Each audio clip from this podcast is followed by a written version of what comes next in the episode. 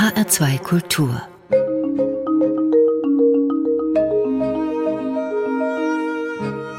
Doppelkopf Heute am Tisch mit Anne Kohler. Gastgeber ist Andreas Bomba. Anne Kohler ist Professorin für Chorleitung an der Musikhochschule in Detmold und leitet seit September 2020 den Bundesjugendchor. Das war September 2020, kurz vor dem zweiten Lockdown. Haben Sie bisher mit dem Chor überhaupt arbeiten können? Ich selber habe bislang mit dem Chor noch nicht arbeiten können. Frieder Bernius, der als Gastdirigent die erste Arbeitsphase geleitet hat, noch bevor feststand, wer die regelmäßige künstlerische Leitung sein würde, hatte im September mit zwei Halbchören begonnen zu arbeiten. Aber durch einen Corona-Fall wurde das Ganze sehr unglücklich vereitelt. Mal gesetzt der Fall, Sie könnten wieder loslegen. Das wollen ja eigentlich alle Chöre, nicht nur Bundesjugendchöre, sondern wirklich alle wollen wieder singen. Was sind denn mögliche Konzepte? Also ein sinnvolles Konzept ist auf jeden Fall in etwas kleineren Gruppen zu proben. Ich finde so Abstände von 1,50 bis 2 Metern sind sehr unschön beim Singen. Man muss sich da lange dran gewöhnen. Aber letztendlich fördert es die Selbstständigkeit der Sänger. Die agieren solistischer und die spüren einen Raum um sich, den sie plötzlich füllen müssen. Und das tun sie dann auch. Also sowohl stimmlich als auch von ihrer mentalen Selbstständigkeit. Her. Und natürlich haben wir ganz große Hoffnung in die Tests. Also ich denke, mit einer gesunden Mischung aus beiden Testungen wird es hoffentlich bald wieder möglich sein, zu arbeiten. Sie sagen, das Selbsthören, das Zwischending auch solistisch zu singen und in der Gemeinschaft zu singen, Chorsingen. Ist das die Summe von Solisten oder ist doch etwas Gemeinschaftliches, wo sich die Sängerinnen und Sänger aneinander anpassen müssen? Also Chorsingen ist unbedingt mehr als die Summe der Solisten. Für mich ist Chorsingen eigentlich die Mischung aus selber etwas Individuelles als Farbe beitragen zu dürfen, aber die Antennen ganz weit ausgefahren zu haben, um den Nachbarn wahrzunehmen, die Nachbarin und meine Stimmgruppe im Bass, wenn ich Tenor bin, wie intoniere ich meine Quinte dazu, wie wenn ich Sopran bin und eine None singe oben drüber, wie kriege ich das so rund und schön und hoch genug intoniert hin, dass es zu den Besten zusammenpasst. Also das ist eigentlich die hohe Kunst. Kommen wir noch kurz auf den Bundesjugendchor zu sprechen. Was ist das für ein Ensemble? Das ist ein überregionales Ensemble, was ein Auswahlensemble ist, beheimatet im Deutschen Musikrat. Ja, in diesem Bundesjugendchor singen überwiegend Gesangsstudierende im Alter von 17 bis 26 Jahren, aber auch ambitionierte Studierende anderer Fächer oder Leute, die eine Ausbildung machen und ihr Leben lang Chor gesungen haben. Das sind ungefähr 40 bis 50 Choristen, die sich zwei bis dreimal im Jahr zu intensivsten Arbeitsphasen zusammenfinden, das Programm selbstständig zu Hause vorbereiten und dann ja, heftig hm. miteinander proben und konzertieren. Das könnte man vergleichen mit der Jungen Deutschen Philharmonie, das ja das Bundesstudentenorchester auch ist, also junge Leute, die sich an den Orchesteralltag dann auch gewöhnen, auch ungewöhnliche Konzepte ausprobieren. Die gehen dann alle hinterher ins Orchester oder die allermeisten gehen ins Orchester, bestens ausgebildet, auch in der Praxis. Was machen denn die Bundesjugendchoristinnen und Choristen? Denn so viel Profiköre gibt es in Deutschland nicht. Nein, so viele Profiköre gibt es nicht, aber es gibt doch etliche Rundfunkchöre, die keinen Nachwuchs finden, der ihnen gut genug ist. Die Chormanager beschweren sich häufig oder auch die Chefdirigenten der Rundfunkchöre, dass sie keine Chorsänger bekommen, die einerseits solistisch gut genug ausgebildet sind und andererseits schnell genug vom Blatt singen und mhm. ensembletauglich sind, also auch anpassungsfähig sind. Der Chor hat auf jeden Fall auch die Aufgabe, eine Brücke zwischen den Hochschulen und der Profichorszene zu sein. Nun hat man manchmal das Gefühl, wenn man in den entsprechenden Fachorganen die Ausschreibungen liest für solche Stellen, die stehen da ewig drin. Und da könnte natürlich sein, dass man sie nicht besetzen kann. Manchmal glaubt man auch, man will sie nicht besetzen, weil die Rundfunkchöre als die Profichöre eigentlich in Deutschland, das sind sieben an der Zahl, dass es doch in den Rundfunkanstalten Menschen gibt, die die am liebsten loswerden wollten. Können Sie das beurteilen? Haben Sie da Einblick?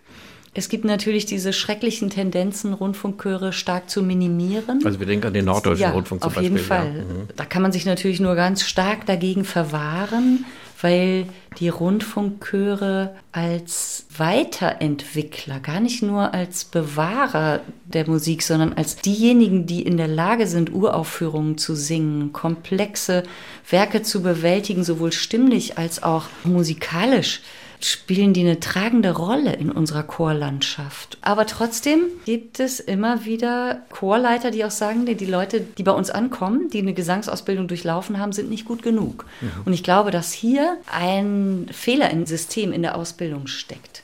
Dass man nicht genügend früh einschätzt, wessen Laufbahn wird vielleicht eher chorisch verlaufen oder wessen Laufbahn wird eine große Solistenkarriere werden und auch vielleicht Stimmen zu früh, zu groß macht, sodass sie zu viel Vibrato haben, nicht mehr integrationsfähig sind. Allein schon in einem Solistenensemble in einer, für eine Mozart-Oper, wo es einfach dann irgendwann nicht mehr schön klingt und nicht mehr sauber wirkt.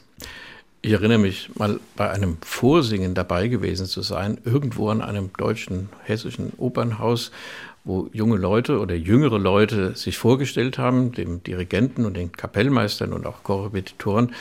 Und die letzte Frage war dann immer, würden sie auch im Chor singen? Also wo man merkte, das ist jetzt nicht so die erste Wahl, die man da angetroffen hat, aber doch als Ausgleich.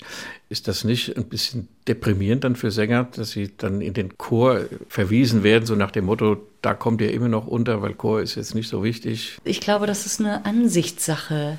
Ich denke, dass das Singen in einem Rundfunkchor eine unglaublich attraktive Berufstätigkeit ist. Die Arbeitszeiten sind sehr gut, viel, viel besser als am Theater. Man hat die Chance, mit großen und ganz unterschiedlichen Dirigenten zu arbeiten und man ist musikalisch immer am Puls der Zeit. Ich könnte mir als Chorsänger gar nichts Schöneres vorstellen, mhm. als in einem Rundfunkchor zu singen und man hat trotzdem noch Zeit, solistisch tätig zu sein oder zu unterrichten. Vielleicht ist es etwas schwieriger mit den Opernchören, aber wer wirklich Opernluft geschnuppert hat und dafür brennt, der findet das wunderbar, in einer großen Menschenmenge zu stehen und in einer Verdi-Oper, die toll inszeniert und kostümiert ist, da mitzuwirken. Mhm. Und auch wirklich voll aussingen zu können. Das ist ja in den Opernchören etwas mehr so, dass sie auch nicht dieses schlanke Klangideal verfolgen, sondern einfach etwas breiter angelegt sind. Ja, man muss dann gelegentlich auch mal laut werden, wenn das Orchester drunter laut ist. Genau. Äh, bei Richard Wagner oder ähnlichen Komponisten gibt es tolle Stellen, wo man sich freut, wenn der Chor richtig voll singt. Die müssen nicht brüllen, aber sie müssen auch mal kräftig singen können und natürlich auch zarte Stimmen und zarte Noten einbringen können. Ist Chor, Frau Kohler, gegenüber dem Orchester zu schlecht beleumundet bei uns? Ich würde schon sagen, dass der Ruf der Chöre oder die Popularität der Chöre im professionellen Bereich leider nicht so groß ist wie die der Orchester. Man muss natürlich zugeben, dass Chormusik eigentlich monochromer ist von der Farbigkeit, denn wir haben fast immer nur die vier bis acht bis zwölf bis sechzehnstimmige Besetzung, aber nur ein Instrument, nämlich die menschliche Stimme. Und da kann die Teilung der Register in Männer und Frauen auch nicht mehr so viel bewirken. Trotzdem ist die Musik so vielfältig und die menschliche Stimme natürlich das Besonderste der Instrumente überhaupt, dass ich sagen würde, vielleicht ja und nein. Im Laienchorbereich habe ich manchmal das Gefühl, dass die Tatsache, dass jemand sagt, ja, ich gehe zum Chor, nicht so ernst genommen wird. So nach dem Motto, das kann ja jeder. Und da wünsche ich mir auch für unser Land viel mehr Gewicht in den Schulen vor allen Dingen, viel mehr Konsequenz in der Kinderchorarbeit in den Gemeinden und eine große, große Bewegung. Vielleicht setzt sie nach Corona ein, dass die Menschen spüren, wie wichtig ihnen das ist zu singen. Wir haben ja hervorragende sowohl Knabenchöre als auch Mädchenchöre und mittlerweile auch viele renommierte Jugendchöre. Aber das ist so ein etwas dünneres Segment von Leistungsträgern. Und die Mitte, der große Schulchor, der eigentlich früher an einem Gymnasium normal war, Diese Mitte ist uns, glaube ich, eingebrochen. Ich habe Sie, Frau Kohler, kennengelernt als Leiterin eines Popchors zu einer Zeit, als das noch relativ neu war, dieses Metier. Sie waren damals und sind das heute auch noch eine der ganz wesentlichen Bewegerinnen dieses Genres, was es noch gar nicht so lange gibt. Wir wollen jetzt eine Aufnahme hören mit Ihrem Chor an der Hochschule in Detmold, wo Sie unterrichten. Was wird der unter Ihrer Leitung singen? Der wird ein Stück singen, das heißt Still Feel und ist von der Gruppe Feel Alive, arrangiert von Leopold Höppner aus Berlin. Und in dem Stück geht es darum, dass jemand nicht genau weiß, ob er noch lebt oder ob er schon in Orbit abgeschwebt ist. I still feel alive when I'm furthest from myself, feeling closer to the stars. I've been invaded by the dark. Trying to recognize myself when I feel I've been replaced. When I'm furthest from myself. Feeling closer to the stars. I've been invaded by the dark. Trying to recognize myself when I feel I've been replaced. Oh, oh, oh. I can feel a kick down in my soul.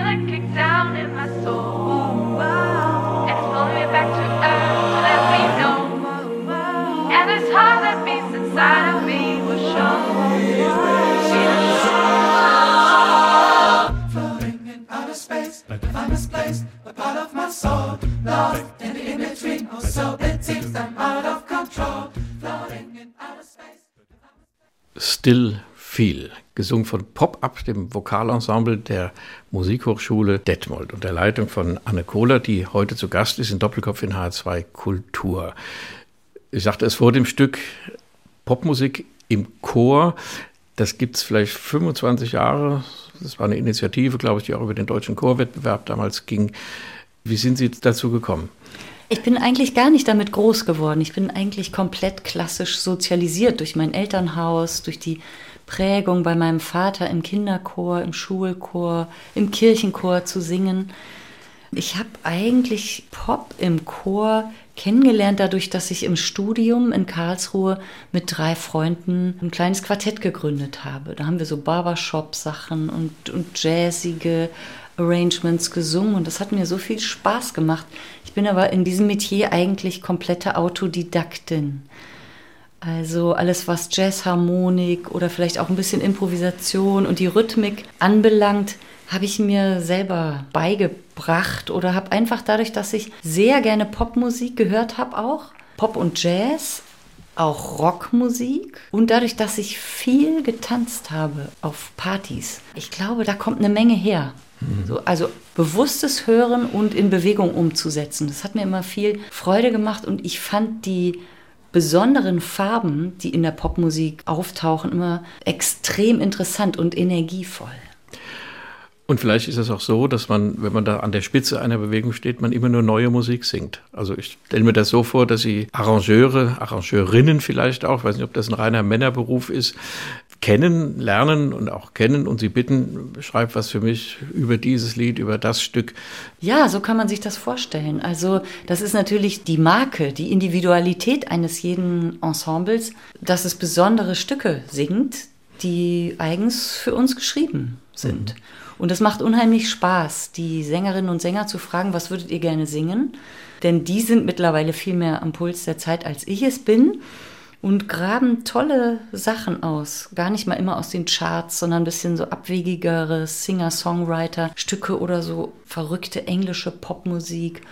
Und dann suche ich Arrangeure, von denen ich mir vorstellen kann, dass sie gerade diese Titel interessant arrangieren könnten. Und dann können die das natürlich auch zuschneiden auf unsere Besetzung, auf unseren Ambitus, auf die Situation unserer Solisten. Das macht dann richtig Freude. Was macht denn ein gutes Arrangement aus? Das ist eine tolle Frage. Ein gutes Arrangement macht aus, dass das Wesentliche der Botschaft erhalten ist. Aber dass die Parameter Rhythmik, Harmonik, Dynamik so gut adaptiert sind auf Stimmen, dass man nicht das Gefühl hat, dass es ein müder Abklatsch einer Bandnummer ist. Wenn man das Gefühl hat, dass der Originaltitel im Kopf abläuft und man leider die Instrumente ganz stark vermisst, dann läuft irgendwas falsch. Diese Popmusik für Chöre hat auch neue Chöre hervorgebracht. Das kann man auch sehr schade finden, dass es da doch Gräben gibt zwischen traditioneller Chorliteratur und dieser Literatur und dass es nicht so viele Chöre gibt, die das beides gut können. Beim klassischen Chorgesang kommt sehr viel auf Intonation an, Klangschönheit, dass alles zusammen ist, dass man vielleicht den Text auch gut versteht. Ist das beim Popchor genauso oder ist die, sagen wir mal, die Wildheit, die rhythmische Ungebundenheit, muss die vielleicht nicht ganz so exakt sein, wie das beim klassischen Chorgesang der Fall ist? Ich glaube, das muss eigentlich noch viel exakter sein, damit es wirklich geruft, damit es wirklich richtig übereinander ist, damit es schillert, damit es brillant ist also so ein Belcanto-Ton, ich sehe den oft visuell vor mir als etwas sehr Rundes. Und je schöner, voller, runder dieser Ton ist, desto glänzender wird er. Und das, was der große Unterschied ist, ist eigentlich der Sound, also das Klangbild. Das ist ja etwas greller, etwas, ja, wie soll ich das positiv sagen? Grell ist eigentlich schon das richtige Wort. Manchmal sind auch Nebengeräusche drauf, manchmal ist was Kratziges da. Aber diese ganzen Parameter wie Intonation, Rhythmik, auch dynamische Bandbreite, das kommt alles genauso vor. Es wird nur anders genutzt. Ich würde mhm. sagen, das ist eigentlich eine bisschen andere Gesangtechnik, die wir mhm. verwenden. Und man muss auswendig singen, um sich vielleicht ein bisschen bewegen können dazu, denn das stocksteife Dastehen von klassischen Chören was ich nicht abwerten will, aber das widerspricht ja doch dieser Art, wie die Chöre auftreten, oder? Ja, ja, das widerspricht dem. Wir singen eigentlich alles auswendig, damit wir uns frei bewegen können, aber auch damit die Ohren richtig frei werden. Ich liebe das auch mit klassischen Chören auswendig zu singen, weil ich dann immer das Gefühl habe, dass die Verbindung untereinander intensiver ist, aber auch die Verbindung zum Dirigenten. Sie bilden ja auch Chorleiterinnen und Chorleiter aus an der Musikhochschule. Ist diese Ausbildung auch zwiegeteilt? Gibt es da auch diese Grenze zwischen diesem und jenem? Also die klassische A cappella-Chormusik, der Romantik, auch der älteren Musik, mit bis hin zu dem, was eben die Popmusik im Chor ausmacht. Also für die Schulmusik und für die Kirchenmusik strebe ich an, beides zu integrieren. Ich glaube, dass heutzutage gerade angehende Lehrerinnen und Lehrer unbedingt wissen müssen, wie sie tollen Gospel oder einen Popchorsatz intelligent in der Schule umsetzen können. Genau dasselbe gilt für die Arbeit in Kirchengemeinden. Wenn ich Jugendchöre oder Gospelchöre gründen möchte, um eine lebendige Chorarbeit in der Gemeinde anzukurbeln, heißt das überhaupt nicht, dass ich meinen Kammerchor und meine Kantorei links liegen lasse, sondern einfach nur, dass ich eine stilistische Bandbreite haben muss heutzutage. Deswegen würde ich sagen, ist der Anteil in der Schulmusik schon 30 Prozent in der Ausbildung, in der Kirchenmusik vielleicht ein bisschen weniger, aber auch die müssen Grundlagen der Pop- und Jazz-Gospel-Chorleitung kennen. Was jetzt die Hauptfachklasse in Chorleitung anbelangt, sehe ich das ein bisschen anders. Ich, da sehe ich es eher fakultativ. Ich finde die Arbeit doch ziemlich unterschiedlich und wer da freiwillig in die Richtung Jazz und Popchor gehen möchte, den unterstütze ich gerne, aber vom Dirigat her, von der Literaturkenntnis, von der stilistischen Genauigkeit, Renaissance, Barockmusik, Klassik, romantischer Klang und dann die, in die verschiedenen Verästelungen in der neuen Musik. Da ist mir schon wichtig, dass die eigentlich klassisch sehr, sehr fundiert ausgebildet sind.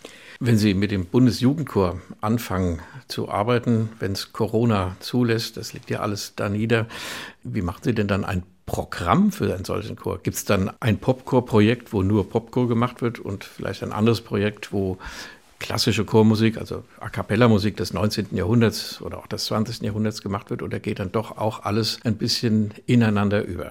Nein, das ist nicht mein Bestreben, dass es ineinander übergeht. Für mich liegen die Klangwelten sehr weit auseinander. Und wenn ich einen richtig guten klassischen Chorklang anstrebe, dann ist es nicht gut möglich, im nächsten Moment adäquat poppig zu klingen. Ich weiß, dass einige meiner Kollegen das anders sehen und es gibt auch immer wieder in meinen klassischen Chorprogrammen mal ein Popstück. Aber ich glaube, ich würde jetzt, nee, also das erste Programm, was ich mit dem Bundesjugendchor machen werde, da ist herrliche romantische Chormusik integriert, zwei Uraufführungen, ein Stück von Wolfgang Riem und ansonsten alte Musik von Orlando Di Lasso. Das Aber das ist doch mindestens genauso weit weg, Orlando Di Lasso von Wolfgang Riem, wie Robert Schumann von Popmusik, oder? Das würde ich jetzt nicht ganz sagen. Da kann man schon andere Klangfarben ansteuern und vor allen Dingen den Grad von Vibrato variieren oder auch von, von vielleicht von Körperlichkeit oder Oberton, Reichtum und Vordersitz. Aber für mich liegt es nicht so weit auseinander wie jemand, der jetzt wirklich total verhaucht singt oder auch mit ganz grellen Klangfarben und einem ganz hohen Kehlkopfstand in der Popmusik mhm. agiert. Wir kommen zur nächsten Musik, Frau Kohler. Das ist eines dieser Stücke, die Sie dann einstudieren werden. Die vier doppelchörigen Gesänge von Robert Schumann, Opus 141, hört man auch nicht allzu häufig. Daraus die Nummer zwei, Ungewisses Licht. Ich nehme an, Frau Kohler, die Aufnahme mit dem niederländischen Kammerchor unter Uwe Gronostay, die schon etwas älter ist. Das ist eine Aufnahme, die Sie sehr lieben und sehr schätzen, zumal so viele gibt es gar nicht davon. Genau. Ich liebe die Aufnahmen von Uwe Gronostay. Ich finde die Uhr musikalisch und klanglich sehr ausgeglichen.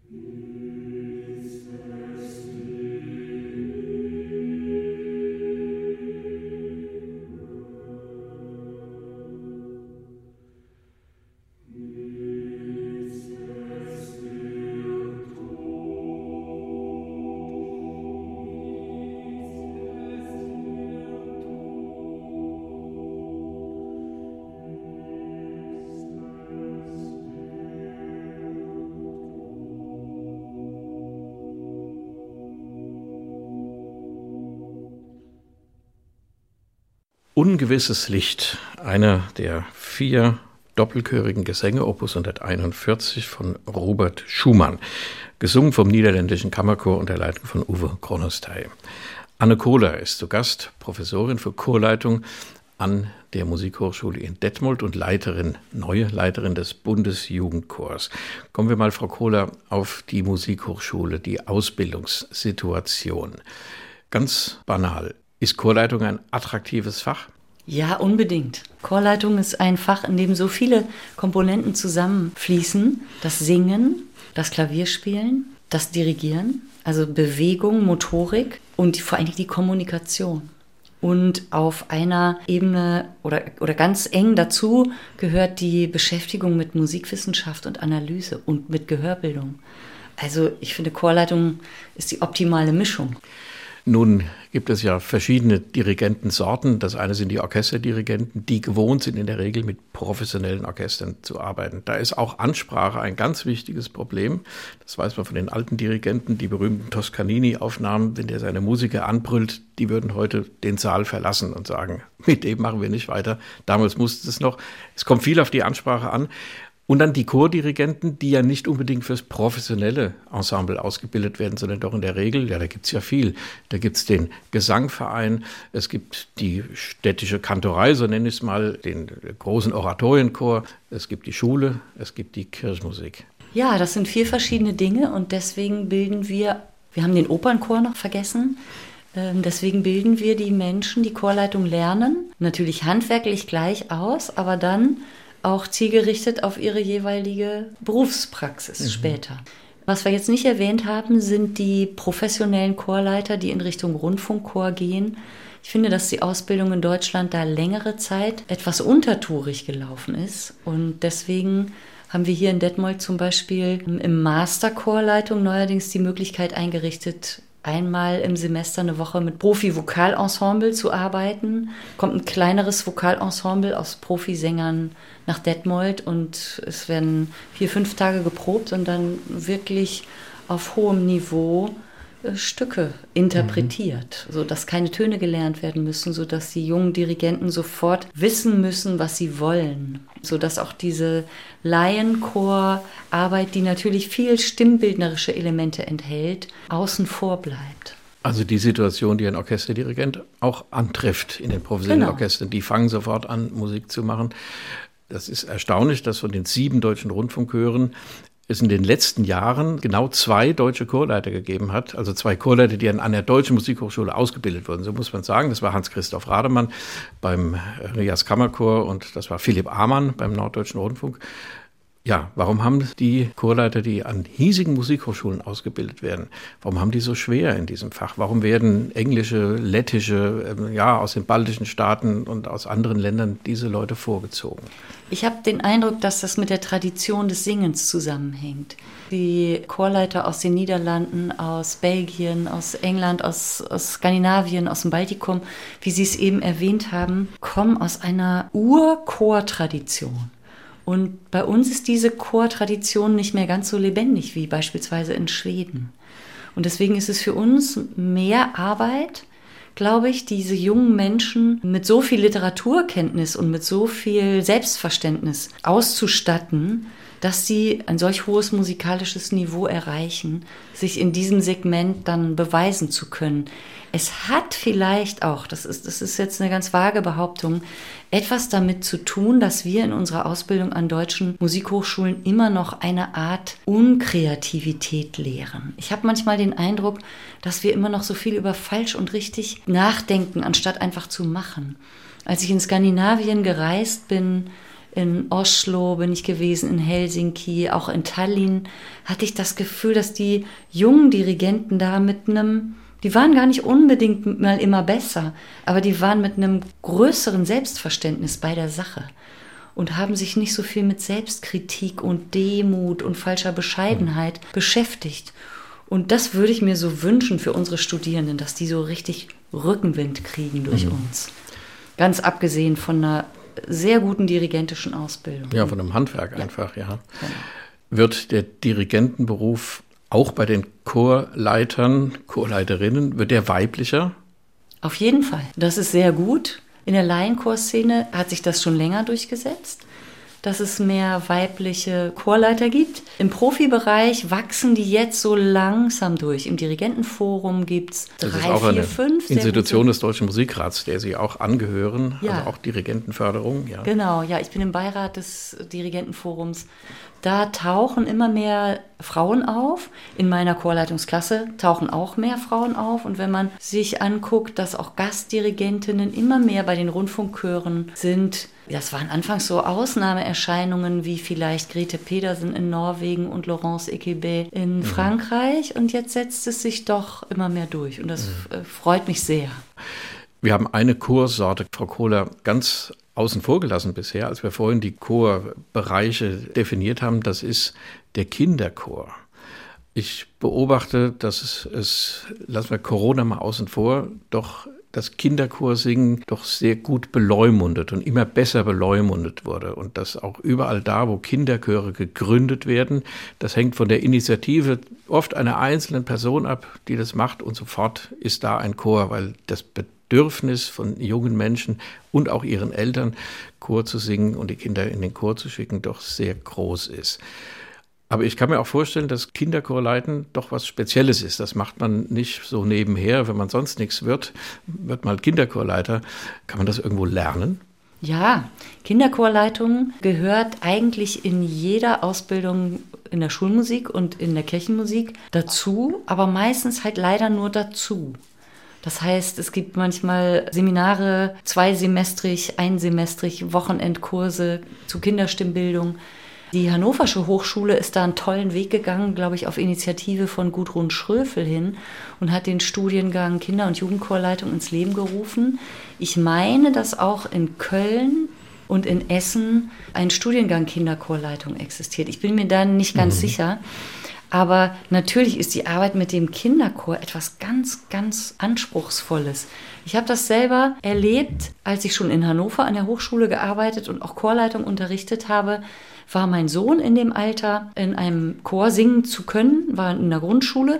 Es gab aber bei uns keinen Chor auf dem Dorf, auf dem wir gelebt haben, am Rande des Nordharz. Und dann habe ich selber einen Kinderchor gegründet und anfangs bin ich überhaupt nicht zurechtgekommen. Obwohl ich, glaube ich, sagen muss, dass ich schon eine Person bin, die sich einigermaßen durchsetzen kann. Ich habe aber ein ganzes Jahr lang gebraucht, mit vielen Kinderchorleitern sprechen müssen und mir Ratschläge einholen müssen, um mit diesen Kindern gut zurechtzukommen. Und dann war es aber mit die schönste Arbeit, die ich je gemacht habe. Weil die Kinder so direkt spiegeln, was man aussendet. Eigentlich spiegelt das niemand so wieder, wie Kinder das tun. So ungefiltert. Das hat mich oft zu Tränen gerührt. Es gibt speziell bei Knabenchören da weiß ich ziemlich konkret, Probleme oder Differenzen mit der schulischen Leistung. Also in Knabenchöre, die gut im Geschäft sind, ich nenne einfach mal die Thomaner, also so auf diesem Level oder die Winsbacher Knaben oder der Dresdner Kreuzchor, dass es immer Leute gibt, die sagen, die schulische Leistung muss stimmen. Und wenn ihr zu viel übt und zu viel Konzerte macht, dann versäumt ihr so viel. Den Kindern, in dem Fall den Buben, den sieht man das überhaupt nicht an, weil wenn man den Chor betrachtet, dann weiß man, was die für Freude haben. Was, was kann man Eltern sagen, die solche Befürchtungen aufbringen? Ich finde diese Befürchtung absolut unbegründet. Diese jungen Knaben und Männer, die ich ja jetzt gerade zum Beispiel in der Auswahl zur Nachfolge im Thomaskantorat länger täglich erleben durfte, die weisen einen so hohen Grad an humanistischer Bildung auf. Für die ist Geschichte lebendig geworden, dadurch, dass sie sich alltäglich beschäftigen mit Musik aus der Renaissance und aus dem Barock und auch aus der Romantik. Also die wissen so viel über Sprachen, über Theologie, über musikalische Rhetorik. Und niemandem bleibt es mehr verborgen, dass ein Instrument zu spielen oder zu singen auch das Gehirn so fordert und fördert, dass die Intelligenz sich sehr gut entwickelt. Ich hatte immer den Eindruck, dass Menschen, die viel Musik machen, die Schule eher auch mit links machen. Wir machen wieder Musik, Frau Kohler. Wir haben vorhin das Wort der zeitgenössischen Musik, oder Sie haben es, glaube ich, gesagt. Sie haben zwei Stücke von Benjamin Britten ausgesucht, die Sie auch selbst dirigiert haben an der Hochschule in Detmold mit dem Kammerchor. Nun ist Britten, ja, ist das zeitgenössische Musik? Der ist ja schon 50 Jahre nicht mehr am Leben und trotzdem irgendwie modern. Ich finde die Stücke von Benjamin Britten, gerade diese hier, unglaublich modern und extrem kreativ. Es sind zwei Stücke aus Sacred and Profane, I Moon Wax Wood und A Death. Im ersten Stück geht es darum, dass das Leben so vergänglich ist wie Vögel, die in der Luft zwitschern und Fische, die in einem kleinen Bächlein schwimmen. Und im zweiten Stück wird der Greis beschrieben, der nicht mehr gut laufen kann, dem der Speichel aus dem Mund fließt, dessen Augen trüb werden der letztendlich aber ziemlich verächtlich sagt, äh, was kostet die Welt? Sterben wir mal eh alle.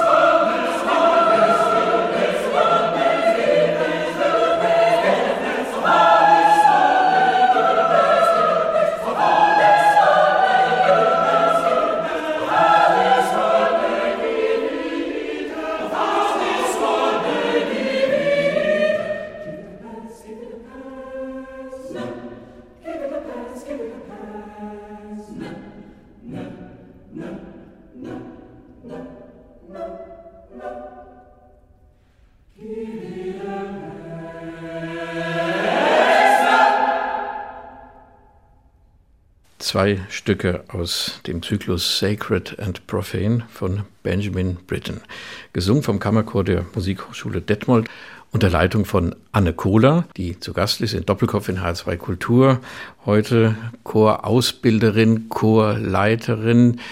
Sie sind ja auch Leiterin des Bundesjugendchores und haben da nun das erste große Projekt vor sich. Sie haben vorhin da auch von zeitgenössischer Musik gesprochen. Es kommt ja nicht nur auf die Tonsprache an, sondern doch auch auf das, was gesungen wird. Wenn man Bach singt, dann ist es religiöse Musik. Ist gut, wenn man damit was anfangen kann. Wenn nicht, ist es auch schöne Musik. Mit der romantischen Musik hört man vielleicht nicht so auf den Text, weil die Musik so tolle Harmonien hat und das so schön fließt und gut in die Stimme geschrieben ist. Aber dennoch könnte doch auch Chormusik, die mit Text umgeht, den Menschen irgendwas sagen. So, wenn sie das soll, was wäre denn dann ein solcher Inhalt, den moderne, neue Musik beschreiben könnte? Für junge Leute vor allem. Ich denke, für junge Leute könnte das besonders gute Lyrik sein. Es könnten aber auch politische Texte sein. Also ich habe das Gefühl, dass so ein Stück wie Gegen den Krieg von Bert Brecht, mit sowas werden die jungen Menschen heutzutage zu wenig konfrontiert. Bibeltexte finde ich immer aktuell, ganz egal, wie man zu Glauben und Bibel steht, aber alle Bilder, Gleichnisse, alle Botschaften, alle Weisheit, die diese Bibel enthält, wird nie vergehen. Ja, was könnten das noch für Texte sein? Also aktuelle. Wir machen zum Beispiel jetzt eine Uraufführung einer Karlsruher Komponistin, Katrin Denner heißt sie. Die hat sich mit der Corona-Situation beschäftigt und dieses Stück hat gar keinen Text, weil es einfach nur ein entsetzendes O, ein rundes, entsetzendes O bekommen hat.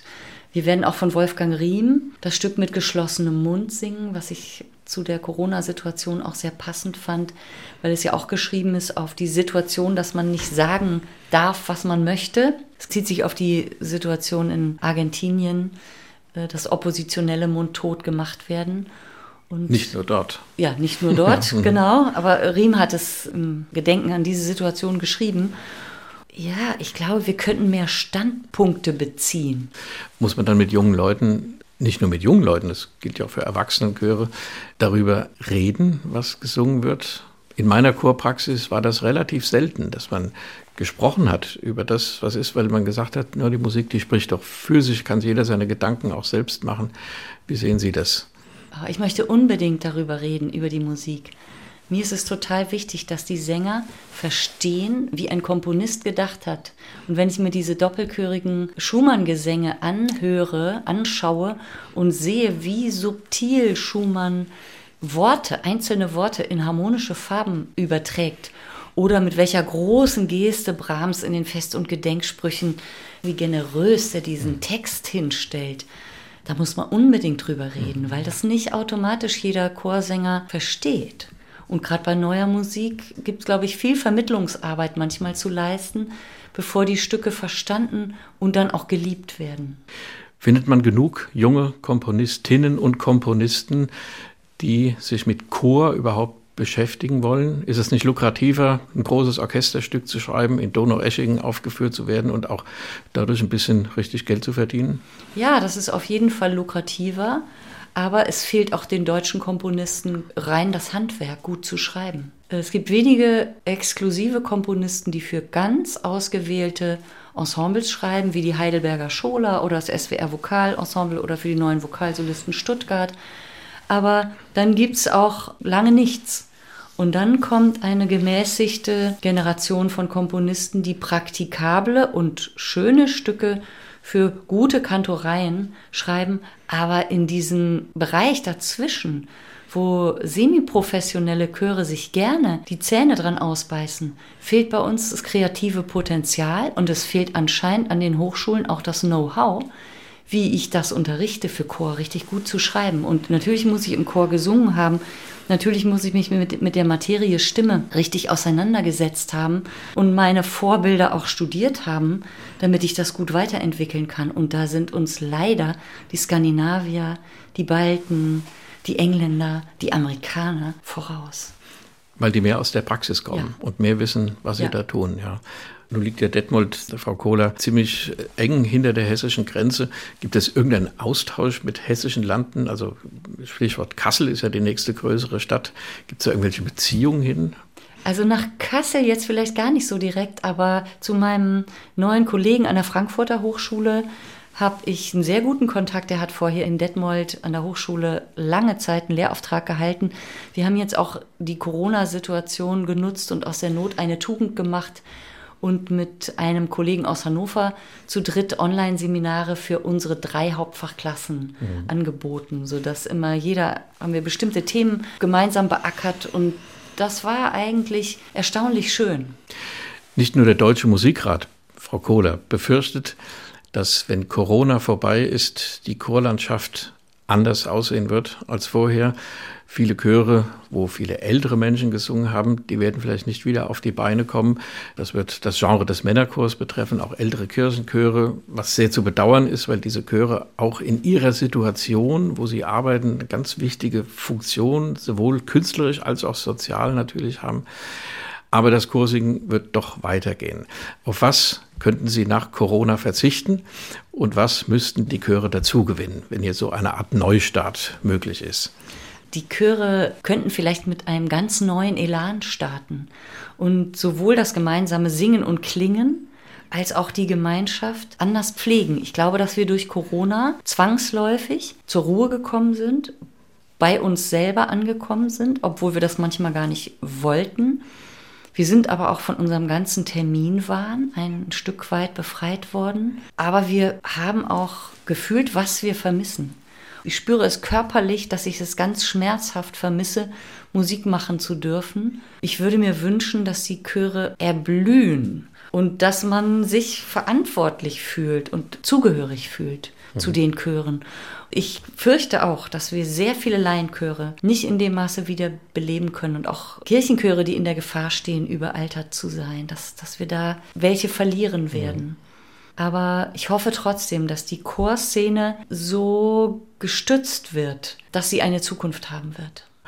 Wir kommen zum Schluss. Wieder ein Popstück, was Sie, Frau Kohler, ähm, aufgenommen haben mit Ihrem Pop-up-Vokalensemble an der Musikhochschule in Detmold.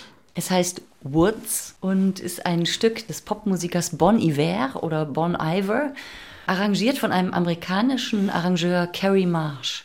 Und dieses Stück finde ich besonders schön, weil es beschreibt, wie jemand im Wald ist, jemand, der eine Krise hat, in den Wald geht und einfach nur ganz, ganz alleine mit sich selbst versucht, zur Ruhe zu kommen. Und das Stück beschreibt alles, was er dort erlebt, aber wiederholt immerzu nur einen Satztext. Anne Kohler, Leiterin des Bundesjugendchors und Professorin für Chorleitung an der Musikhochschule in Detmold. Zu Gast in Doppelkopf in H2 Kultur. Gastgeber war Andreas Bomber.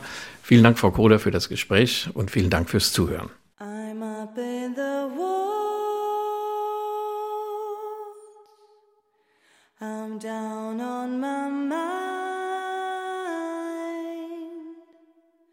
I'm building a still to slow down the time. I'm up in the woods. I'm down on my mind. I'm building a stair to slow